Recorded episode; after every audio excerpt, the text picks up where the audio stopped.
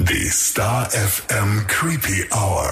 Mit deinen Horror-Hosts Baby Blackcraft und Mistress Moriarty. Hallo und herzlich willkommen zurück in der Creepy Hour. Hallo zusammen. Hattest du schöne Ostern, Missy? Leider nein. Du warst richtig krank, ne? Ich war richtig krank, ja. Wir hatten ja am Karfreitag noch unsere ganz spaßige Star FM Maximum Rock Ostereiersuche im Hirsch in Nürnberg, haben da auch etliche Hörer der Creepy Hour getroffen, was richtig schön war. Das tat mir auch total leid, weil ich habe die Preise ausgegeben und dann kamen drei ganz, ganz liebe, liebe Mädels und meinten so, wir müssen unbedingt alle ein Foto zusammen machen. Und ich habe die dann nicht mehr gesehen, aber da waren so viele Leute. Also dieser Andrang alleine draußen vor dem Tor war schon so crazy. Unfassbar. Also für alle, die es nicht mitbekommen haben, wir haben äh, 80 Star FM Eier versteckt. Und in jedem Ei äh, gab es einen Gewinn. Ne? Wir haben ganz tolle Audiotechnik von Teufel verlost. Festival-Tickets, also halt richtig cooler Scheiß, für Ja. den es sich auch gelohnt hat, da am Freitag, dann am freien Tag hinzubegeben. Aber dass da so ein Andrang kommt, damit habe ich echt nicht Es gerechnet. waren hunderte Menschen. Ne? Ja, also ich glaube irgendwas zwischen 5 und 700, die, Mhm. die dann die Tore da eingedrückt haben. War ganz lustig. Total. Ja, und da war ich schon verschnupft, eigentlich schon am Abend vorher. Wir waren nämlich noch im Biergarten, wir zwei. Stimmt. Haben die Sonne genossen. Nachdem wir letztens rumgemotzt Genau. haben. Ja, und da musste ich schon immer niesen und äh, Karfreitagabend hat's mich dann äh, so zusammengehauen und ich lag dann echt bis äh, Dienstag nach Ostern erstmal flach.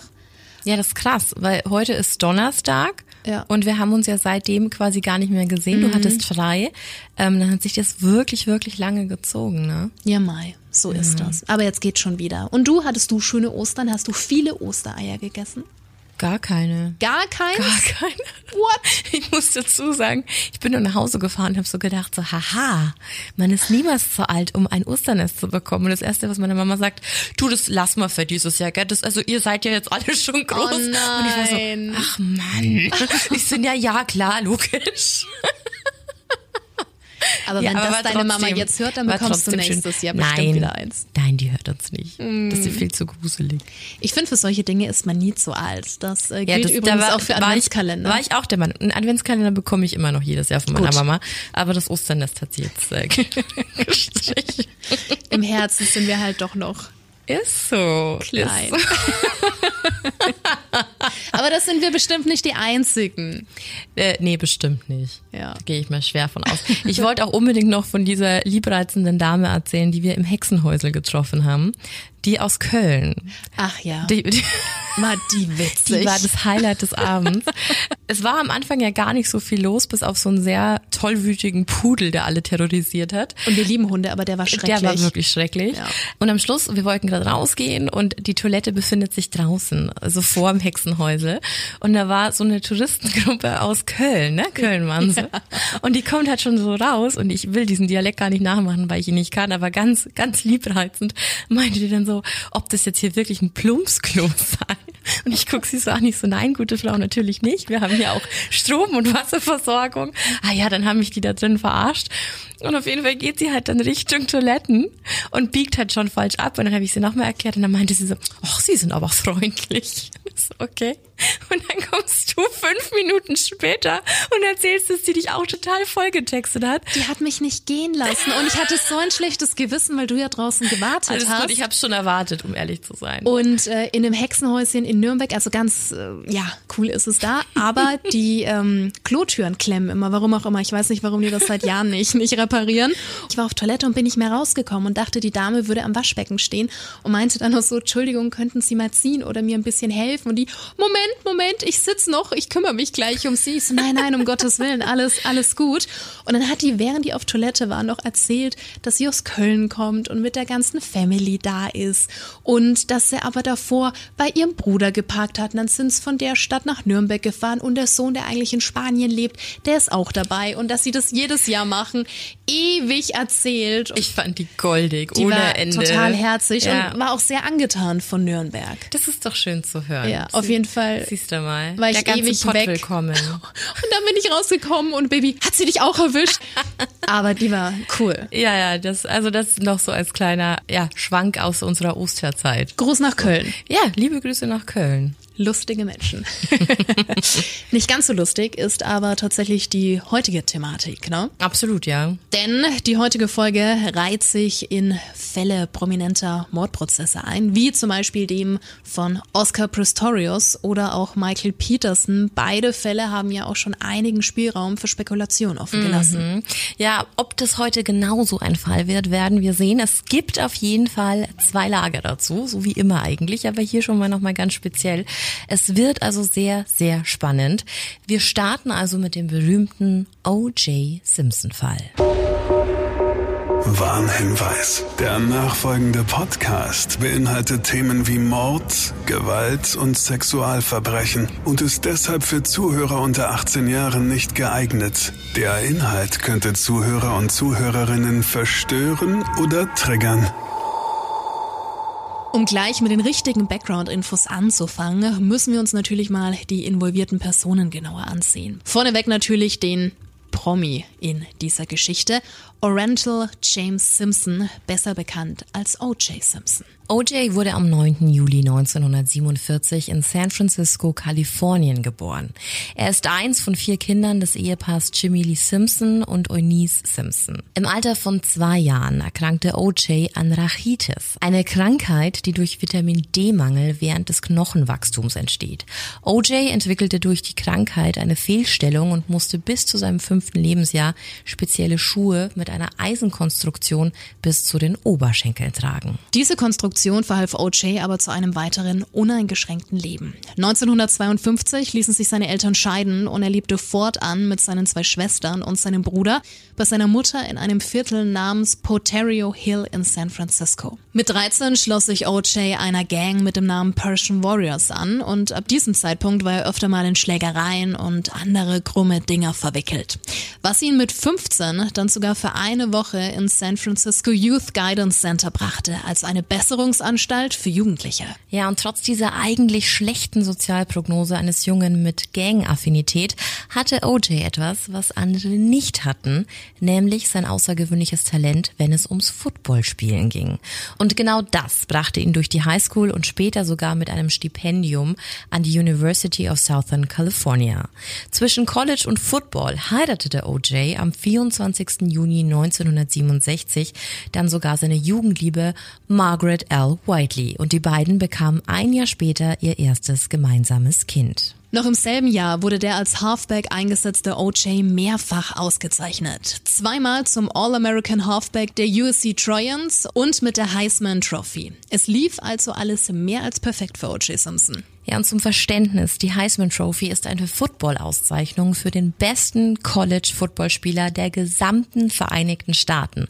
Also wirklich eine große Ehre und Anerkennung seiner sportlichen Leistungen. Ja, und das war noch lange nicht alles. Mit 20 stellte er mit Teamkollegen sogar einen neuen Weltrekord im 4x100 Meter Rennen auf. Denn genau da lag OJs besonderes Talent. Er war wahnsinnig schnell. In der Position als Halfback und Running Back gefühlt unschlagbar, da er die Bälle schnell in die Endzone trug.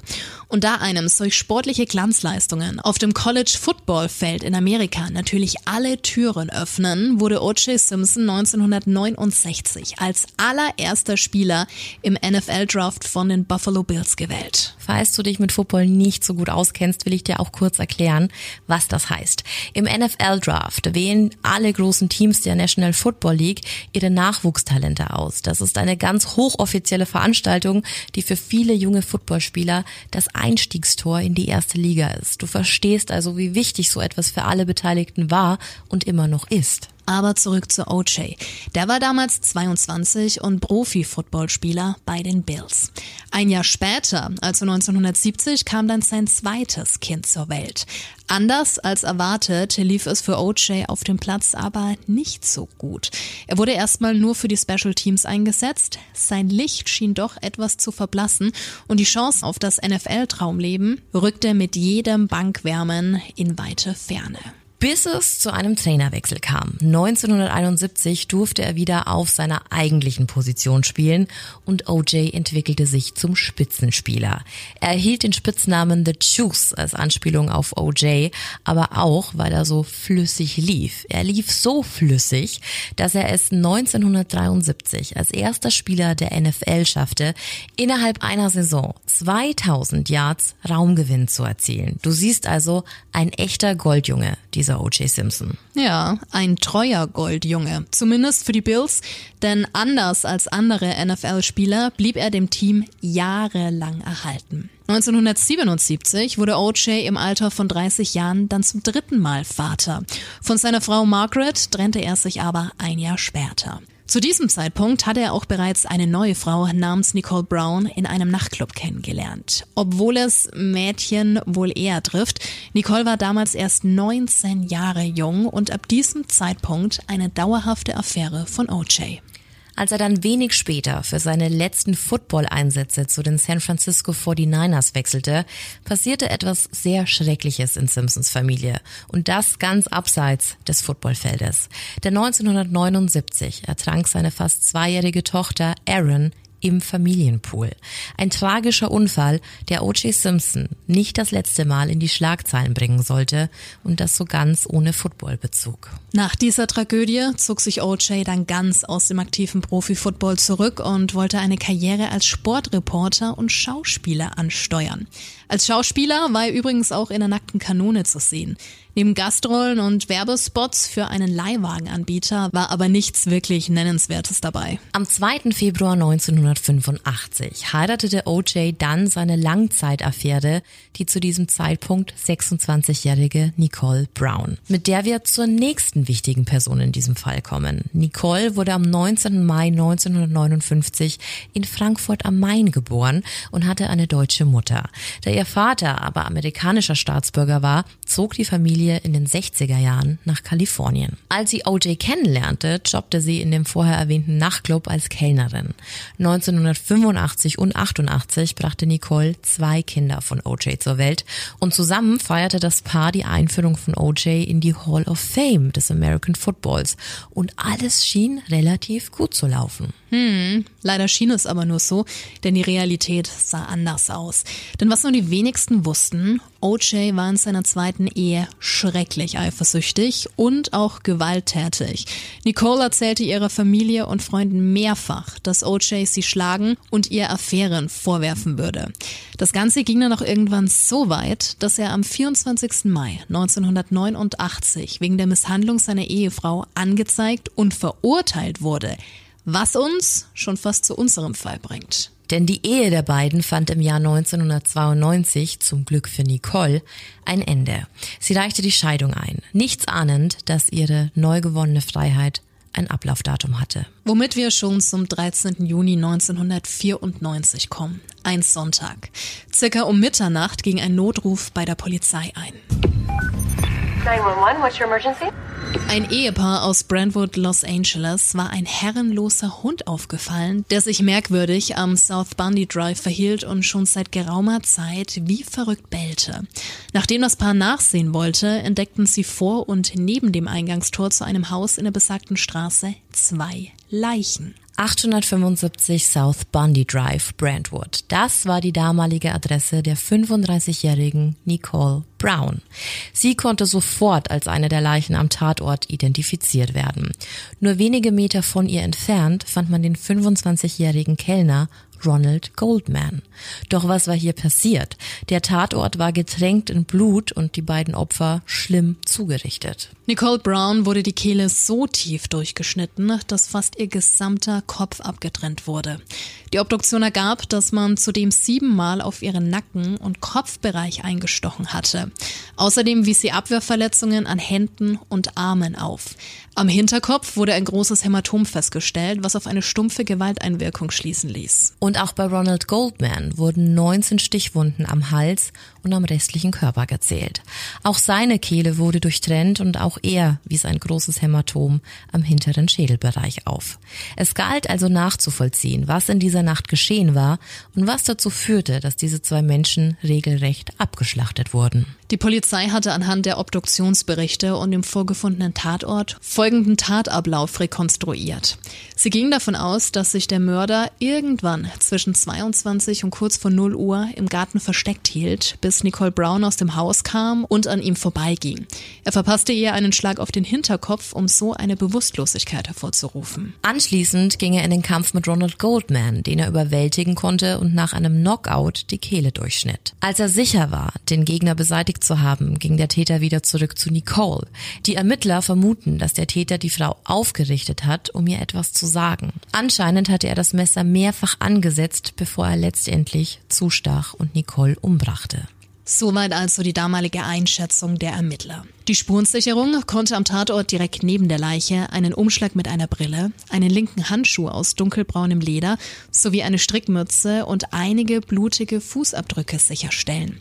Beweisstücke, die später noch eine große Rolle spielen sollten.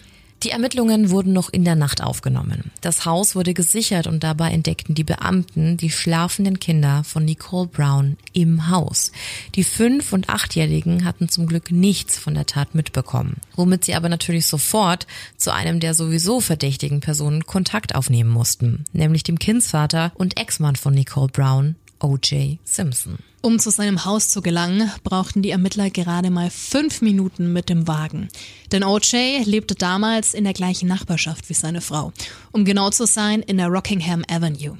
Sie hofften sich mit dem Besuch eine schnelle Befragung oft wichtig, gerade nachdem die Tat noch so frisch war. Doch anstatt OJ trafen sie lediglich seine 26-jährige Tochter Arnell sowie einen Hausgast namens Brian Kalen an. Arnell erklärte der Polizei, dass ihr Vater am Vorabend, also am Tatabend, gegen ca. 23.15 Uhr das Haus verlassen hätte, um zum Flughafen zu fahren. Zum Zeitpunkt des Eintreffens der Polizei soll er gerade in einer American Airlines Maschine nach Chicago gesessen haben. Die Flugzeit von LA nach Chicago beträgt ca circa vier Stunden und 20 Minuten. O.J. Simpson war somit erstmal nicht zu erreichen. Gegen 4.15 Uhr morgens dann checkte O.J. im O'Hare Plaza Hotel in Chicago ein. Gegen 5.45 Uhr erreichten ihn die Ermittler dann telefonisch in seinem Hotelzimmer. Als er die Nachricht vom Tod seiner Ex-Frau erfuhr, fragte er als erstes, wer hat sie umgebracht. Kurz darauf machte er sich mit der nächsten Maschine auf den Weg zurück nach L.A. Während OJ also auf einem vierstündigen Flug zurücksaß, nutzten die Beamten die Zeit, um sich etwas auf seinem Grundstück umzusehen. Als erstes fiel der in der Auffahrt stehende Ford Bronco auf. Er war OJ klar zuzuordnen, da sich Unterlagen seiner Firma darin befanden. Es war ein Leihwagen der Autovermietung Herz. OJ drehte Werbespots für diese Firma. Besonders auffällig war hier ein Blutfleck am Türgriff des Broncos sowie eine Blutspur, die vom Auto zur Haustür führte. Und weil das noch nicht genug war, fand ein Beamter einen einzelnen rechten Lederhandschuh, der wie das Gegenstück zu dem am Tatort aussah. Er lag direkt neben dem Zaun von OJs Grundstück und auch dieser Handschuh wies Blutflecken auf. Zurück in LA kam O.J. Simpson ins Hauptquartier des LAPD, um auszusagen. Hier ist wichtig zu erwähnen, dass es sich zu diesem Zeitpunkt um kein Verhör, sondern mehr um eine Zeugenaussage gehandelt haben soll. Denn auch wenn alles glasklar schien, so musste man doch erstmal abwarten, welches Blut sich auf dem Handschuh befand. Es war schließlich O.J. Simpson, der da saß. Ein Mann von großem öffentlichen Interesse und im dümmsten Fall ein Mann, der sich jeden Staranwalt der Stadt leisten konnte. Es galt als also keine Fehler zu machen. Doch anders als erwartet war OJ absolut kooperativ, antwortete teilweise auf Fragen noch bevor sein Anwalt da war. Er erzählte, was er an dem Tatabend gemacht hatte. Er erklärte, dass er mit dem Hausgast Kalen zwischen 21 und 21.30 Uhr bei McDonalds war und sie um circa 21.45 Uhr wieder zurück im Haus waren. Danach habe er sich auf seinen Flug nach Chicago vorbereitet und noch kurz ein paar Golfschläge im Garten geübt, bis er von seinem Fahrer Alan Park um circa 23 Uhr abgeholt wurde. Also nichts Ungewöhnliches. Er sagte auch aus, dass ja auch andere Personen im Haus gewesen seien, er also ein Alibi hätte. Was so später im Gericht noch ein Streitpunkt werden sollte, denn ein richtiges Alibi sieht anders aus. Dazu aber später mehr. Während der Befragung war OJ auch damit einverstanden, seine Fingerabdrücke sowie eine Blutprobe abzugeben. Den Ermittlern fiel eine Verletzung an OJs Finger auf. Die begründete er aber mit einem zerbrochenen Weinglas im Hotelzimmer in Chicago. Ein Beamtenteam in Chicago konnte ein zerbrochenes Glas vor Ort bestätigen. Während die Ermittler also versuchten, die Blutspuren mit denen von OJs zu vergleichen, fand am 16. Juni die Beerdigung von Nicole Brown statt. Auch OJ Simpson nahm an der Beisetzung teil. Nach dieser Beerdigung ging es dann aber relativ schnell zur Sache, denn die Testergebnisse aus dem Labor lagen vor und die waren eindeutig. Der Handschuh auf Simpsons Grundstück wies eindeutig Blut von Goldman, Brown als auch Simpson selbst auf. Und auch eine Zeugin hatte sich gemeldet, beziehungsweise mehrere Zeugen. Denn wie wir vorhin schon gesagt hatten, wurde das Ehepaar, welches die Leichen vorgefunden hatte, auf einen Hund aufmerksam. Dieser Hund war Kato, der weiße Akita von Nicole Brown. Er hatte die ganze Zeit gebellt, was logisch ist, wenn man weiß, dass es der Hund der Getöteten war.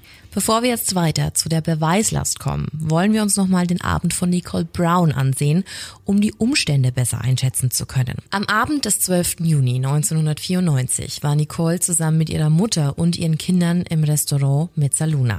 Gegen 20 Uhr verließen sie gemeinsam das Lokal und Nicole fuhr mit ihren Kindern zurück in ihr Haus im South Bundy Drive. Da ihre Mutter ihre Brille anscheinend im Lokal liegen gelassen hatte, rief Nicole oder ihre Schwester, dazu gibt's verschiedene Angaben, im Mezzaluna an. Der Kellner und späteres Mordopfer Ron Ronald Goldman war ein Bekannter von Nicole und bot an, die Brille, welche man später auch in einem Umschlag am Tatort fand, bei Nicole vorbeizufahren. Ron verließ das Restaurant um circa 21.50 Uhr. Er zog sich um, bevor er zu Nicole fuhr. Wann genau er am Haus ankam, ist unklar. Fakt ist aber, dass Nicole ihm entgegengegangen ist, um die Brille in Empfang zu nehmen. Während sie das tat, muss sich der Täter von hinten aus dem Gebüsch genähert haben. Somit werde also der Grund für Rons Besuch bei Nicole zumindest erklärt, was uns jetzt aber auch zum Zeitfenster der Tat bringt. Wir wissen also, dass sich Ron um kurz vor 22 Uhr auf den Weg zu Nicole gemacht hat. Da die beiden wohl keine Stunde vor dem Tor gestanden haben können, muss sich die Tatzeit relativ zeitig nach dem Eintreffen von Goldman ereignet haben, also von Ron was mit einer Zeugenaussage eines Mannes namens Pablo Veniz übereinstimmen würde. Denn der hat um 22.15 Uhr zum ersten Mal ein Hundebellen vernommen, welches nicht mehr aufhörte. Und auch eine weitere Frau gab an, um diesen Zeitpunkt vom Gebell geweckt worden zu sein. Es gab noch weitere Zeugen, die etwas komplett anderes erzählten und die im Prozess noch wichtig werden sollten. Aber zurück zum Zeitfenster. Um 0 Uhr 9 ging der anfangs beschriebene Notruf ein, was das Fenster somit schließt und wir eine Zeitspanne von circa kurz vor 22 Uhr bis 0 Uhr 9, also etwas über zwei Stunden haben. Jetzt kommt aber noch ein wichtiger Punkt, welcher unter anderem zu einem Haftbefehl gegen OJ führte. So will eine Zeugin OJ Simpson am Tattag gegen 23 Uhr in seinem weißen Ford Bronco gesehen haben. Und das in unmittelbarer Nähe zu Nicoles Haus. Die Katze war also aus dem Sack. OJ war dringend tatverdächtig. Da es sich aber eben immer noch um OJ Simpson handelte, wurde zuerst dessen Anwalt Robert Shapiro verständigt. Man wollte einen großen Medienrummel eigentlich vermeiden und bot deshalb an, dass sich Simpson am 17. Juni bis 11 Uhr einfach im Hauptquartier des LAPDs melden sollte, um sich selbst eine Szene mit Handschellen und Polizeieinsatz zu ersparen. Shapiro gab an, dass sein Mandant einverstanden werde, doch das Erscheinen von O.J. Simpson blieb aus. Gegen 12.30 Uhr wurde also die Fahndung nach O.J. Simpson eingeleitet. Tja, und was dann folgte, sahen sich 90 Millionen Zuschauer an. Hat also gut geklappt mit dem Versuch, kein Aufsehen zu erregen. Grund dafür war eine Verfolgungsjagd, die von mehreren Kamerateams aus Helikoptern live übertragen wurde. Ein weißer Ford Bronco fuhr durch LA. O.J. Simpson saß auf dem Rücksitz. Hinter dem Wagen unzählige Polizeiwägen mit Blaulicht. Allerdings nicht in Topspeed. Das Ganze lief doch sehr gesittert ab und hörte sich so an. And talk to him and hopefully have him just pull over. And right now I don't see the police doing anything real radical at this point because right now there's nobody in danger as we watch this. Do you believe that people are being kept off of the freeway? I'm still somewhat astonished by the light traffic there on this Friday night. You know what? Uh, I missed that. You were blocked by another radio. Could you say again? Ron, I was saying, do you think perhaps that motorists are being kept off that freeway because I'm astonished at the light level of traffic on this Friday night? It's very unusual. It, you know, it is unusually light uh, traffic out here. We're looking all the way westbound, and we can see almost up to the 605, and it continues light like this all the way up towards that 605 freeway. We were talking about what options they have. We have to keep in mind, Ron, that uh, law enforcement. It's very difficult for us to tell. Uh, I don't know how, how much tighter that we have here, but but uh, that, and he says that's as tight as we can go right now. So. Uh, from our vantage point, we cannot uh, tell exactly how many are in the vehicle at all. Eine total bizarre Nummer. Wenn man allerdings die Hintergründe kennt, irgendwie verständlich. Denn es hieß, OJ hatte einen Abschiedsbrief geschrieben und war bewaffnet. Er drohte damit, sich umzubringen, weshalb sein Kumpel am Steuer quasi immer weiterfuhr. Und genau aus diesem Grund war die Verfolgungsjagd eben eher eine, ja, Hinterherfahrerei. An bestimmten Stellen sammelten sich sogar Leute an der Straße, die OJ anfeuerten. Also da waren immer wieder die Jubelrufe Choose, Choose, Choose zu hören. Gegen 20 Uhr bog der Wagen Wagen dann aber in die Straße des Hauses von OJ ein und OJ stellte sich. Dazu gibt es auf YouTube die ganze Verfolgungsjagd anzusehen, also falls dich das noch als Bonusmaterial interessiert. Es gab also einen Doppelmord, was schlimm genug ist, da zwei Kinder ihre Mutter verloren haben und zwei Menschen ihr Leben. Es gab einen prominenten und beliebten Hauptverdächtigen und einen riesigen Medienrummel. Es war also vorprogrammiert, dass dieser Prozess in die Geschichte eingehen würde. Am 22. Juni 1994 fand dann die erste Anhörung vor dem Superior Court von Los Angeles statt. Die Anklage lautete zuerst auf zweifachen Mord, First Degree Murder. Bei dieser Anhörung bekannte sich OJ als hundertprozentig nicht schuldig. Eine Anfrage auf Kaution wurde abgelehnt und OJ musste bis zur Verhandlung in U-Haft bleiben. Die zuständige Richterin Kathleen Kennedy Powell entschied am 30. Juni, dass die vorliegenden Indizien für eine formelle Mordanklage ausreichten. Der eigentliche Strafprozess sollte eigentlich schon im Juli 1994 starten, wurde aber aufgrund des hohen Medienandrangs vor Gericht von Santa Monica in das Stadtzentrum von Los Angeles verlegt. Außerdem brauchte es auch einige Zeit, um die Jury zu bestimmen. Dazu kommen wir aber gleich. Am 23. Januar 1995 ging es dann richtig los. The People of the State of California versus Oriental James Simpson.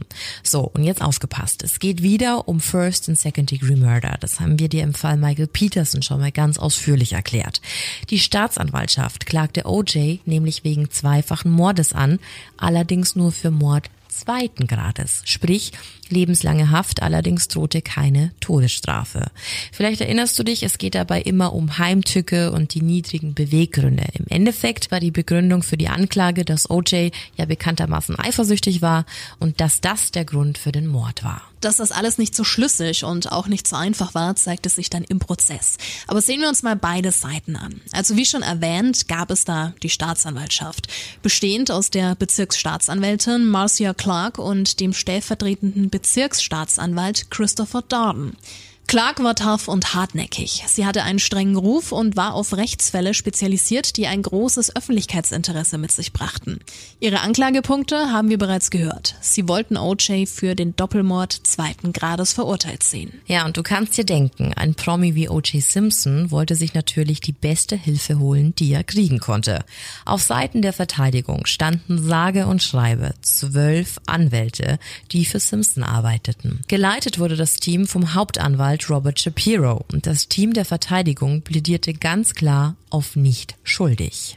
Auch noch ein wichtiger Punkt in der Verhandlung war der Vorsitzende Richter Lance Ito. Er selbst war Nachfahre japanischer Einwanderer und somit ein wichtiger Faktor, wenn es um das Problem von Vorverurteilung von Minderheiten geht.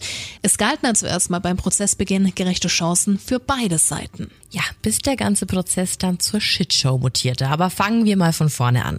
Bevor der Prozess starten konnte, wurde, wie eben schon erwähnt, eine Jury zusammengestellt, mit der die Verteidigung zufrieden war. Ein wichtiger Faktor war hier die kulturelle und ethnische Vielfältigkeit. Sprich, niemand in der Jury sollte O.J. Simpson aus rassistischen Gründen vorverurteilen. Ein guter Punkt.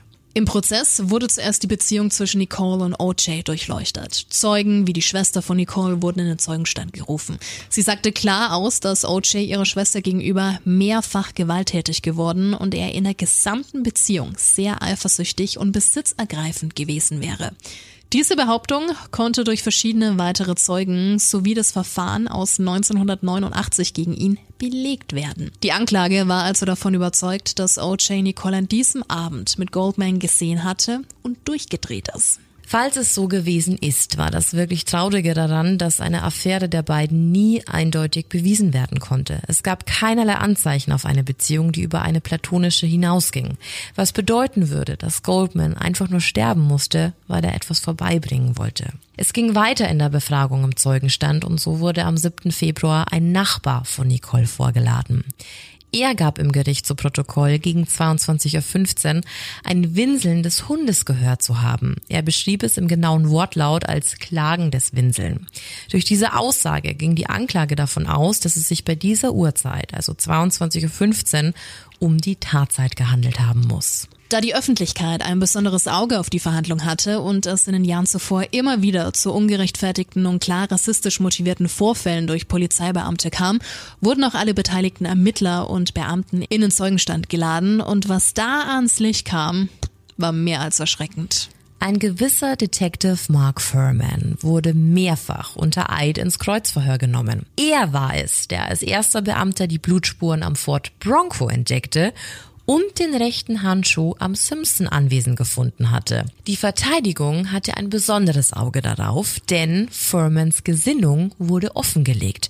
Es wurden Tonbandaufnahmen abgespielt, in denen er unzählige Male das N-Wort benutzte und über die afroamerikanische Bevölkerung herzog. Tja, war so einem Mann in dieser Position als zu trauen? Auf die Frage, ob er jemals Zeugen beeinflusst oder einen Tatort manipuliert hat, machte er von seinem Recht, die Aussage zu verweigern, Gebrauch. Er stritt zwar zuvor ab, in den letzten Jahren rassistische Begriffe wie das N-Wort benutzt zu haben, aber auf die Frage, ob er jemals etwas am Tatort verändert hat, schwieg er. Was sagte das also der Öffentlichkeit und der Jury? Die Verteidigung sprach aus, was alle dachten. Vielleicht lag der zweite Handschuh anfangs ja auch am Tatort. Vielleicht hatte Furman alles inszeniert. Vielleicht hatte er das Blut vom Handschuh an den Wagen geschmiert. Vielleicht wollte er einem weiteren schwarzen Mann ein Verbrechen anhängen, um seinen Rassismus freien Lauf zu lassen. Mit diesem Stein im Brett der Verteidigung ging es weiter im Prozess. Nun wurden Alibis geprüft und du erinnerst dich sicher daran, als wir vorhin davon sprachen, dass OJ glaubte, er habe eins. Es waren ja schließlich Leute im Haus. Dumm nur, keiner der im Haus Anwesenden hat ihn zur Tatzeit im Haus wahrgenommen oder gesehen. Ganz im Gegenteil. Manche Aussagen seiner Vertrauten belasteten ihn eher. So zum Beispiel die von Brian Callan, also der Hausgast, mit dem OJ noch bei McDonalds war. Der gab nämlich an, ihn um 21.35 Uhr das letzte Mal gesehen zu haben und dass er an dem Abend wohl irgendwie sauer auf Nicole gewesen wäre. Ja, und auch sein Vater Alan Park hatte eine Geschichte parat, die OJ jetzt nicht so wirklich weiterhalf. Er gab nämlich an, dass er zwischen 22.40 Uhr und 22.55 Uhr mehrfach versuchte, jemanden im Haus zu erreichen, aber niemand geöffnet hat. Erst um kurz vor 23 Uhr hätte er einen großen Schatten über die Einfahrt ins Haus huschen sehen. Er beschrieb den Schatten ziemlich präzise, circa 1,80 groß und circa 90 Kilo schwer. Erst als der Fahrer nach der Sichtung nochmal am Tor klingelte, meldete sich OJ über die Sprechanlage. Und jetzt aufgepasst. OJ sagte zu Park, er hätte verschlafen und sei gerade erst aus der Dusche gekommen. Was sich so ja gar nicht mit dem deckte, was er den Beamten bei der Befragung erzählte. Was den Prozess natürlich auch irgendwann zu den Beweisen brachte. So gab es zum Beispiel vom 8. bis 15. März 1994 eine Anhörung des DNA-Labordirektors Robin Cotton. Der bestätigte, dass an allen gefundenen Beweisstücken die DNA von OJ festgestellt werden konnte. Um das Ganze noch zu untermauern, rief die Anklage einen Beamten in den Zeugenstand, der mit Hilfe von Tatortfotos den Tathergang rekonstruierte. Wie gesagt, ein Fall mit zwei Lagern. Zum einen die korrupte Seite der Polizei, der so etwas heute wie damals zuzutrauen wäre. Andererseits, woher kam die Simpson-DNA? Ein Hin und Her. Doch dann kam es zu einem Gerichtstag, der alles ändern sollte, nämlich dem 15. Juni. OJ wurde live im Gericht gebeten, die gefundenen und blutdurchtränkten Handschuhe anzuziehen, aber die passten nicht und alle im Gerichtssaal, die Angeklagten, der Richter, die Jury und alle vor den Fernsehgeräten konnten es sehen. Jeder einzelne Tag der Verhandlung wurde natürlich im Fernsehen übertragen und alle haben es gesehen. Um dieses Hoch zu nutzen, lud die Verteidigung auch noch weitere Zeugen vor. So gab es zum Beispiel Zeugen wie Denise Pilneck, Judy Tallender oder auch Francesca Harmon. Sie alle waren gegen 22.21 Uhr und 22 auf der Straße unterwegs, die einen zu Fuß, die andere im Auto. Und keiner der drei hat weder einen Hund gehört, noch ein weißes Auto gesehen, geschweige denn Schreie gehört. Insgesamt wurden 15 Personen verhört. Es gibt Zeugenaussagen, die von keinerlei Auffälligkeiten berichten, dann wiederum welche, die den Hund über zwei Stunden lang bellen gehört haben und auch einen Mann, der zwei Männer streiten gehört hat.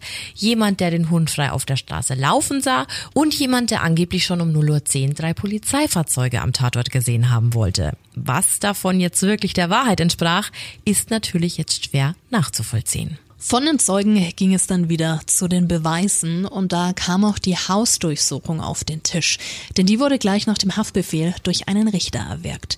Und da wurde etwas gefunden, was noch gar nicht erwähnt wurde, nämlich Socken. Socken, an denen Blutspuren von Nicole Brown festgestellt werden konnten. Aber in diesem Fall gab es immer ein Aber. Wie aussagekräftig so ein Beweis war, wurde im Gericht stark angezweifelt und das tatsächlich aus gutem Grund. Denn es herrschte ein ziemlich mieser Umgang mit dem Spurenmaterial im Fall O.J. Simpson. So konnte zum Beispiel nachgewiesen werden, dass ein Beamter der Mordkommission, der die Blutprobe von O.J. Simpson entgegengenommen hatte, nicht wie vorgeschrieben sofort dafür gesorgt hat, dass das Röhrchen ins Kriminallabor kommt. Nein, er hat es ein paar Stunden mit sich spazieren spazieren getragen. Das Blut war also einige Zeit nicht da, wo es hingehörte und siehe da, die Angabe zur Blutmenge war plötzlich auch eine andere. Es fehlten mehrere Milliliter Blut von Simpson. Es war also offensichtlich, worauf sich die Verteidigung stürzte. Ja, und das war auch nicht das letzte gefundene Fressen für die OJ-Fraktion. Die DNA-Experten aus dem Verteidigungsteam zerrissen quasi die Arbeit der Ermittler in der Luft. Azubis die Proben nahmen und Beamte die Spuren kontaminieren Nominierten wurden quasi als reinster Pfusch deklariert. Es nahm solche Ausmaße an, dass weder die Jury noch sonst wer wirklich folgen konnte, weswegen alle froh waren, als es wieder um simple Dinge wie einen Schuhabdruck ging. Und da kommt jemand ins Spiel, den wir ebenfalls aus dem Michael Peterson Fall kennen, nämlich Henry Lee, der Forensikexperte. Es ging um Schuhe der Marke Bruno Markley. Ein besonderer Schuh, denn es wurden nur 300 Exemplare davon verkauft und O.J. Simpson besaß eines davon. Abdrücke am Tatort hätten das Muster genau dieses Schuhes gehabt. Die Verteidigung schickte Henry Lee in den Ring und der konnte eine Übereinstimmung mit OJs Schuhen wegen dem Größenverhältnis ausschließen. Er unterstellte der Polizei sogar einen falschen Umgang mit Beweismitteln, speziell bei den Abdrücken. Gefunden werden konnten die Schuhe allerdings nicht mehr, was wieder ein Punkt für die Anklage war. Du siehst, es war also ein ständiges Hin und Her und obwohl es so viele Beweise gab, so viel DNA am Tatort, Haare von OJ in der Strickmütze und natürlich auch kein wasserdichtes Alibi, gibt es doch Punkte, die einen an seiner Tat zweifeln lassen. Selbst in unserer Recherche war es schwer, sich nicht von Berichten, Beiträgen oder Artikeln von der Meinung der Creator beeinflussen zu lassen. Am 22. September 1995 durfte dann O.J. Simpson selbst in den Gerichtsstand, um Worte an die Jury zu richten. Ins Kreuzverhör wurde er dafür nicht genommen. Er blickte der Jury tief in die Augen und versicherte, er hätte dieses Verbrechen nicht begangen. Er würde und könnte so etwas einfach nicht verüben. Am 26.09. erfolgte dann das Abschlussplädoyer der Anklage durch die Staatsanwaltschaft. Um der Verteidigung den Wind aus den Segeln zu nehmen, gab Clark zu, dass der Ermittler Furman ein Rassist zu sein scheint. Aber dass das nicht automatisch heiße, dass er Beweise verfälscht hätte. Alle Indizien sprechen für O.J. Simpson als Täter. Für das Staraufgebot an Anwälten auf der Verteidigungsseite war es ein klarer Fall. Die Handschuhe passten nicht, bei den Beweisen wurde gepfuscht und Blut fehlte, welches ja eindeutig für eine Manipulation des Falles sprechen würde. Aber ihre Hauptargumentation legten sie auf das eindeutig rassistische Rechtssystem der Vereinigten Staaten. Sie waren sich sicher, dass O.J. Simpson der nächste schwarze Mann werden sollte, der für etwas büßen musste, was er nicht getan hatte, und das lediglich aufgrund seiner Hautfarbe. Zu den Handschuhen gab es von der Verteidigung auch noch eine klare Ansage Richtung Jury. If it doesn't fit, you must acquit. Was so viel bedeutet wie, wenn es nicht passt, müssen sie freisprechen. Reimt sich nicht so schön auf Deutsch, aber das war die Aussage und in diesem Fall auch wichtig, denn die Tatwaffe wurde genau wie die Schuhe niemals gefunden und die Handschuhe passten eindeutig nicht. Nach der letzten Ansprache der Verteidigung erfolgte dann sechs Tage später, am 3. Oktober 1995, das Urteil der Jury. Die Jury sprach den Angeklagten O.J. Simpson im Fall The People of the State of California vs. Oriental James Simpson frei. Das Urteil wurde live im amerikanischen Fernsehen übertragen. Fast 150 Millionen Menschen sahen zu und knapp 150 Millionen Menschen waren geteilter Meinung. Besonders auffällig war hier tatsächlich die Einstufung bei weißen Menschen. 60 Prozent der weißen Bevölkerung hielten ihn für schuldig, jedoch nur 20 Prozent der People of Color. Ich denke, hier kann man schon von strukturellem Rassismus sprechen, weil ich nicht glaube, dass sich wirklich alle eingehend mit diesem Fall beschäftigt haben, sondern ihn einfach vorverurteilt haben. Was jetzt aber nicht heißt, dass ich ihn für unschuldig halte. Wie siehst du das, Missy? Ich halte ihn nicht für unschuldig. Glaubst du auch, dass er schuldig ist? Mhm. Also ist tricky lassen wir noch mal alles sacken. das waren jetzt sehr viele Informationen auch noch mal die letzten Minuten über. Wir können uns ja, um das vielleicht noch mal ein bisschen aufzuarbeiten, was wir jetzt alles gerade gehört und besprochen haben, noch mal kurz die Timeline ansehen. Ja, das machen wir. Also der Hund, der hat um 22.15 Uhr das Bellen angefangen. Und Ron hat ja um circa ja, 10 vor 10, also 21.15 Uhr, das Lokal verlassen. Da wurde er gesehen. Hm. Und ich habe mir die Adresse von dem damaligen Lokal rausgesucht. Das war quasi das Restaurant um die Ecke. Denn das hat wirklich nur vier Minuten gedauert, um von dem Restaurant zu Nicoles Adresse zu kommen. Also es war quasi der ja, der Italiener des Vertrauens in Brentwood wahrscheinlich so. Nebendran, ja. Ja. Das heißt also, dass selbst wenn er sich kurz umgezogen hat, locker bis kurz nach zehn im Haus von Nicole gewesen hätte sein können, oder? Ja, locker. Schon. Ja, also wenn er jetzt nicht super weit weg gewohnt hat, er hätte sich ja auch rein theoretisch im Auto umziehen können. Man weiß es ja nicht. Vielleicht hat er sich einfach nur ein anderes Shirt angezogen. Mhm. Also okay, wir sagen, es ist um Viertel nach zehn passiert. OJ kam um dreiviertel zehn vom Essen in sein Haus zurück. Die waren ja bei McDonald's. Sprich, er hätte ja eigentlich genügend Zeit gehabt, von sich aus, also von seinem Haus, mit dem Auto zu Nicole zu fahren, um dort kurz nach zehn vor Ort zu sein. Also zeittechnisch ginge das. Locker, ja. Also eigentlich ist sogar früher, weil er hätte sich ja in dem Fall dann verstecken müssen im Gebüsch. Mhm. Und mit dem Auto waren die beiden ja auch nur fünf Minuten Fahrzeit auseinander. Also es funktioniert. Aber von der Timeline her, er hätte ja dann theoretisch auch zu Fuß gehen können. Das hat ja auch noch funktioniert. Haben wir auch nachgeguckt? 41 Minuten. 41 Minuten laut Google Maps. Ja, aber du darfst nicht vergessen, er war eine super Sportskanone, er war super schnell. Er war flink. Er war nicht umsonst. The Juice. ja, oder was halt auch super schlau war, ähm, was ja auch irgendwie nahe liegt, vielleicht hat er ja auch nicht direkt vom Haus geparkt was ja jetzt nicht so abwegig werde, weil selbst wenn er nur zwei Straßen weiter geparkt hätte, wäre das ja alles zeitlich machbar gewesen. Und wer parkt denn vor dem Haus, in dem er sowas verüben will? Hm. Macht doch keinen Sinn, oder? Schön blöd eigentlich, ne? Aber die Amis, die fahren auch überall hin. Da geht keiner zu Fuß. Deswegen wären O.J. Simpson, ja, vielleicht, wer da joggen ist, ich weiß es nicht. Ganz seltsam. Aber er sagt ja, er war von 21.45 Uhr bis 23 Uhr im Haus. Das sind insgesamt 75 hm, Minuten, also genau. ein bisschen was über eine Stunde. Und in denen also in den 75 Minuten, hat er ja angeblich gepackt und auch noch ein paar Golfschläge geübt. Ja, was halt nur niemand zu Hause gesehen hat, ja. Mhm. Auch die Story, die er dem Vater erzählt hat.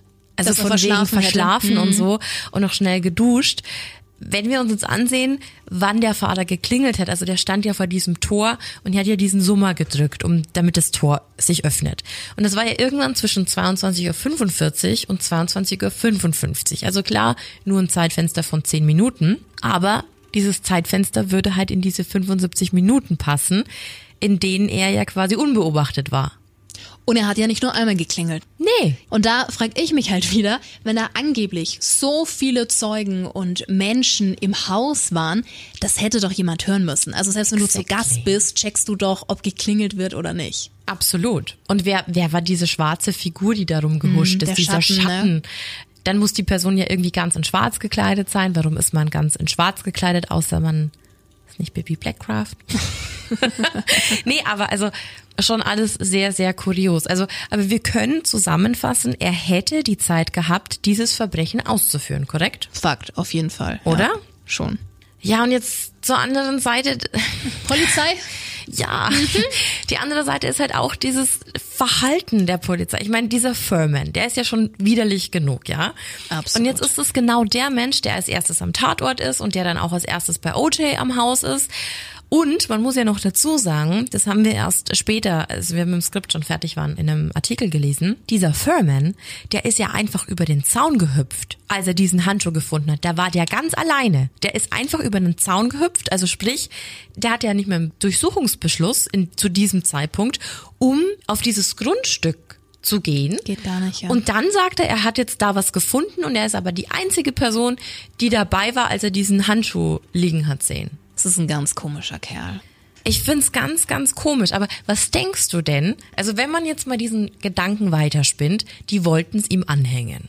Sind wir jetzt mal so und denken, okay, er hat's nicht getan, es ist einfach nur ein korrupter Bulle, der einem schwarzen Mann was anhängen will, was ja jetzt nicht zum ersten Mal vorkommen leider. würde. Ist er zu diesem Tatort gekommen und hat sofort gedacht, ich weiß, wo er wohnt, ich weiß jetzt, dass ich das einstecken werde und ich weiß jetzt genau die Schritte, die ich machen werde. So viel Intelligenz traue ich dem Typen dann auch irgendwie nicht zu.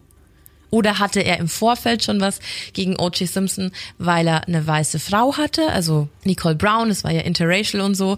Und solche Menschen haben halt irgendwie ein Problem mit sowas. Also solche Menschen wie Furman.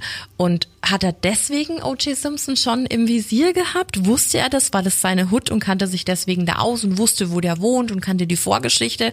Also da, da komme ich noch nicht so ganz mit. Ich kann mir schon vorstellen, dass ein Polizist da weiß, Sicher. wie er was machen muss. Ne? Ich meine, klar, sonst wäre er irgendwie im Job falsch. Also es wäre schon eine große Nummer gewesen, das alles so hinzudeichseln. Aber auf der anderen Seite macht es wieder Sinn. Die haben das ja am Anfang so verpackt. Hey, es ist O.J. Simpson. Hey, wir müssen ganz genau aufpassen, dass wir da keine Fehler machen. Wenn der mit seinen Staranwälten kommt. hm. und dann gibt er aber sein Blut ab und dann fehlt da was. Andererseits, wo hatten die die Haare her? Ich weiß nicht, ob der DNA-Proben abgegeben hat. Er hat auf jeden Fall Blutproben abgegeben. Aber das sind alles so Fragen, die im Hintergrund aufploppen, da wo ich mir denke, so, es passt alles nicht zusammen. Wenn er doch so wichtig ist, ne, und da so viel Tamtam gemacht wird, warum die dann mit allem anderen Und dann so lässt, unvorsichtig dann lassen waren. sie Azubis irgendwelche Proben nehmen und da wo ich mir denke, das passt alles nicht zusammen. Entweder ihr nehmt den Fall super ernst, weil ihr keine Fehler machen Ja, wollt, weil sich der krasse Anwälte leisten kann. Ja, super strange. Ich habe auch null dieses Bauchgefühl, nee, der war das nicht. Gar nicht. Ja. Überhaupt nicht. Das ist so ein bisschen wie der Michael Peterson-Fall. Ich verstehe aber, wo die Frustration herkommt auf Seiten der schwarzen Bevölkerung, weil da gab es ja auch zu dieser Zeit ganz, ganz viele Zwischenfälle. Und diese Jury-Auswahl war in dem Fall schon wichtig. Also es waren acht afroamerikanische ähm, Menschen in der Jury, zwei Hispanic, eine weiße Person. Ich müsste noch mal genau raussuchen, aber es war auf jeden Fall überwiegend afroamerikanisch. Und da hat der Staatsanwalt, der selbst Afroamerikaner ist, auch noch mal an die plädiert. Also da wurde mit allen mit allen Bandagen gekämpft, der dann die Leute angesprochen hat, gesagt, ey, ihr müsst jetzt unterscheiden, steht ihr jetzt für einen Bruder ein oder oder verurteilt ihr jetzt hier einen Mörder? Also ich glaube, das war auf allen Seiten halt äh, super emotional, also verständlicherweise und ja, ganz ganz ganz ein ganz krasser Fall, der super schwer einzuschätzen ist, weil ich es beiden Seiten zutraue. Und weißt du, was ich auch nie verstehe? Diese First-Degree-Geschichte und Second-Degree. Weil, ganz ehrlich, wenn die Frau von Michael Peterson die Treppe runterfällt, wenn er die gestoßen hat, im Affekt, dann wäre Second Degree.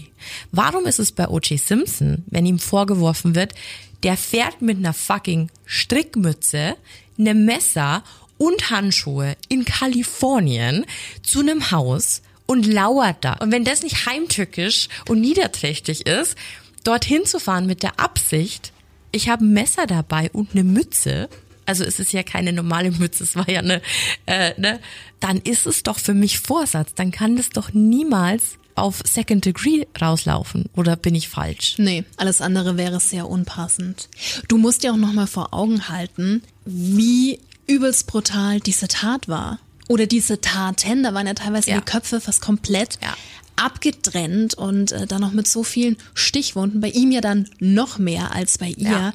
Also das war ja wirklich grausam, grausam. Schlimmer geht's fast gar Was nicht. ja für ein Overkill spricht. Ja. Also sprich auch für, für eine emotional belastete Tat. Das macht doch niemand, weil er irgendjemanden ausrauben will oder weil er da gerade Bock drauf hat. Also da gibt's schon sehr, sehr viele Unstimmigkeiten. Sehr viele. Und weißt du, was auch komisch ist? Was hier ja oft in Vergessenheit gerät. Es gibt hier ja keinen verurteilten Mörder in diesem Fall. Also sprich, Nicole und Ron haben nie Gerechtigkeit erfahren. Ja, das stimmt leider zu 100 Prozent. Ja. Aber glaubst du, hast du das Gefühl, dass der Fokus zu stark auf OJ lag? Also klar, dass, dass andere Spuren ignoriert wurden, was ja irgendwie auch verständlich ist, wenn es jetzt nicht gedeichselt war, bei der Beweislast. Ne? Also haben die andere Suspects einfach von alleine gelassen, weil sie sich zu sehr auf OJ konzentriert haben? Was, was denkst du? Haben die, haben die da zu viel ausgeblendet? Ich habe ja auch diesen Bekannten ständig im Kopf. Der Hausgast? Der, wie hieß er? Kay, Kalen. Ne?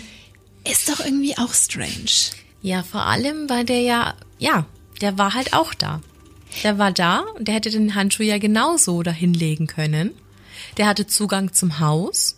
Der hätte auch DNA-Spuren fälschen können. Und er hat ja diesen Satz gedroppt, dass OJ an dem Tag wütend auf Nicole war. Stell- hätte er ja auch nicht sagen müssen. Stell dir mal vor, die hätten beide zusammengearbeitet und der Bekannte hätte dann einfach diese Falschaussagen gemacht, um oder zumindest Um den Verdacht äh, umzulenken? richtig, um den Verdacht auf OJ zu lenken Aber und sich rauszuziehen. Missy, ganz ehrlich, wenn du heute so eine Tat planst, also sagen wir mal, er war's. Bist du Wer wirklich, jetzt, der Bekannte? Nee, sagen wir mal, OJ war's. Ja.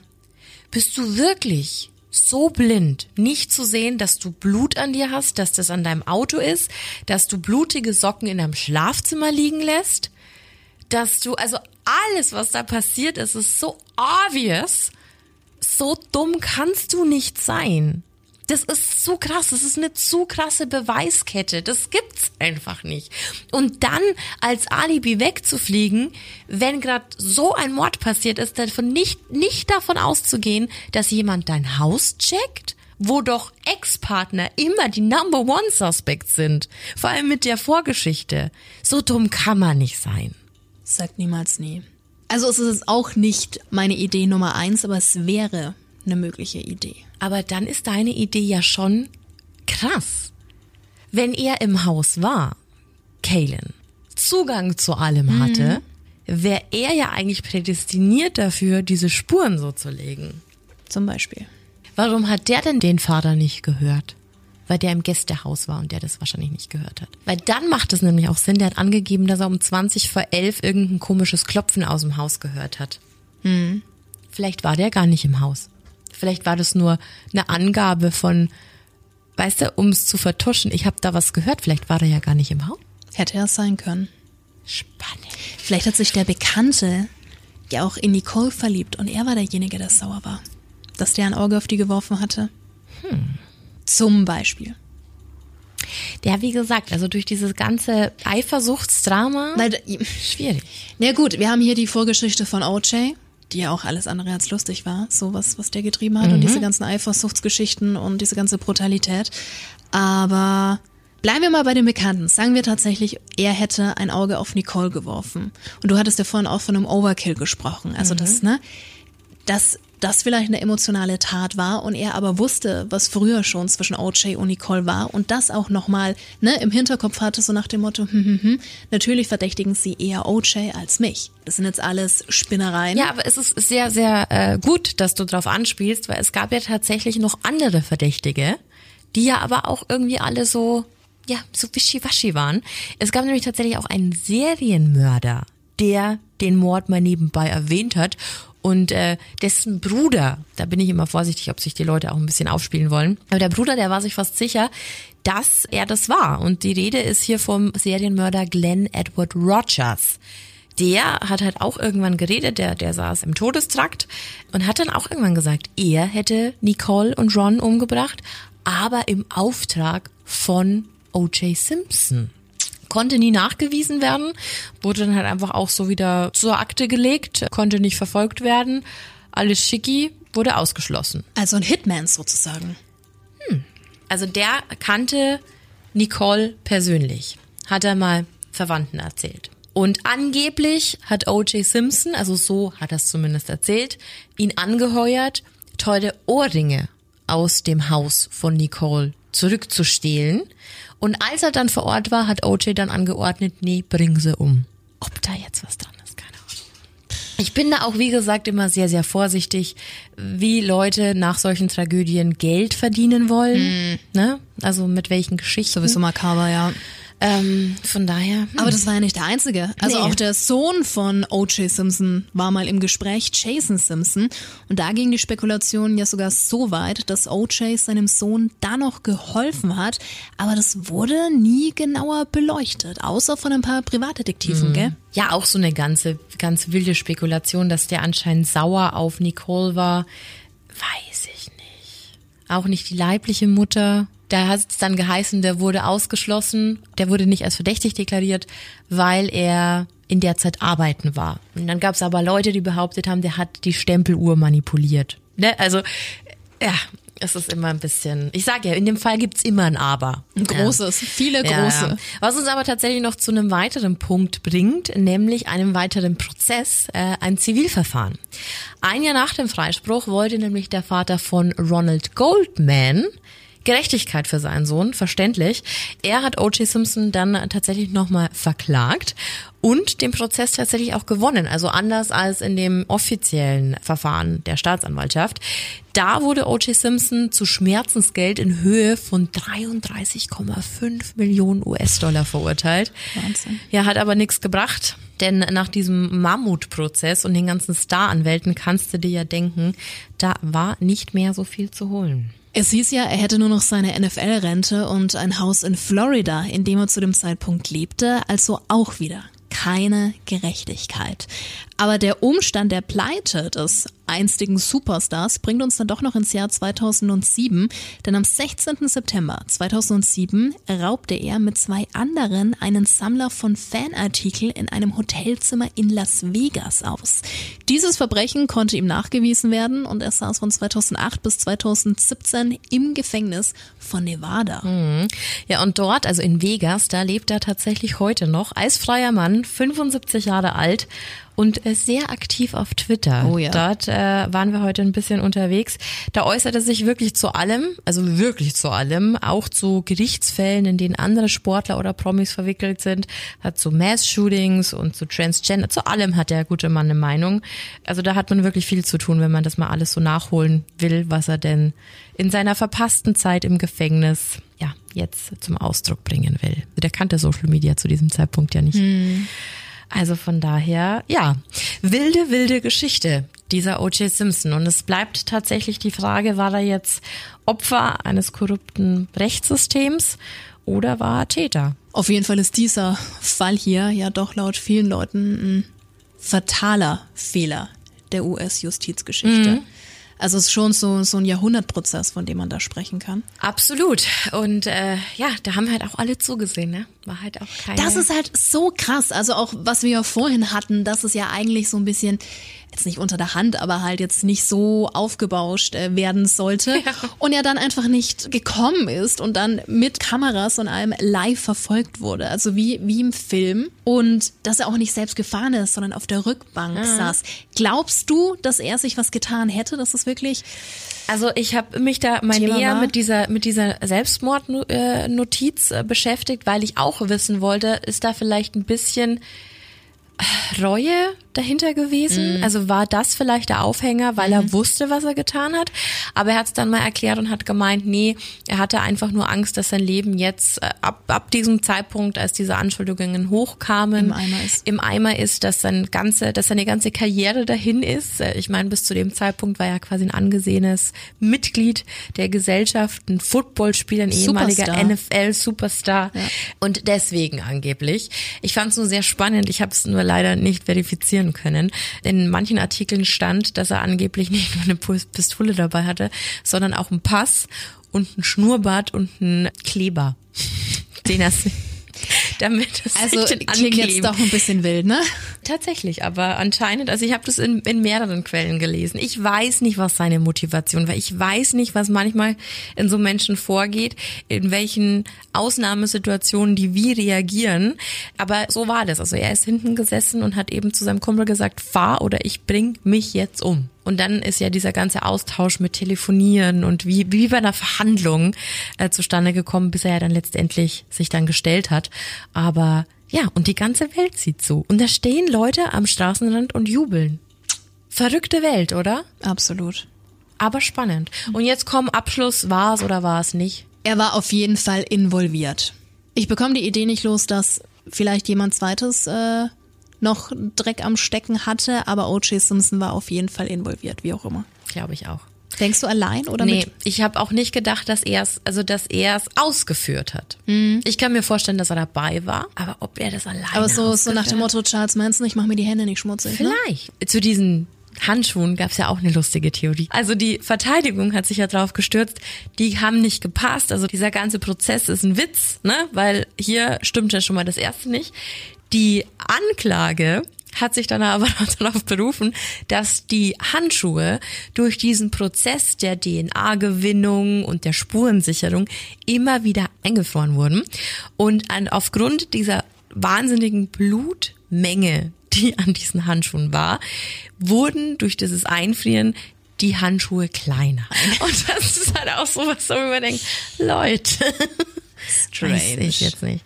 Ja, also wie gesagt, da gibt's, ähm, es ist so eine endless Story.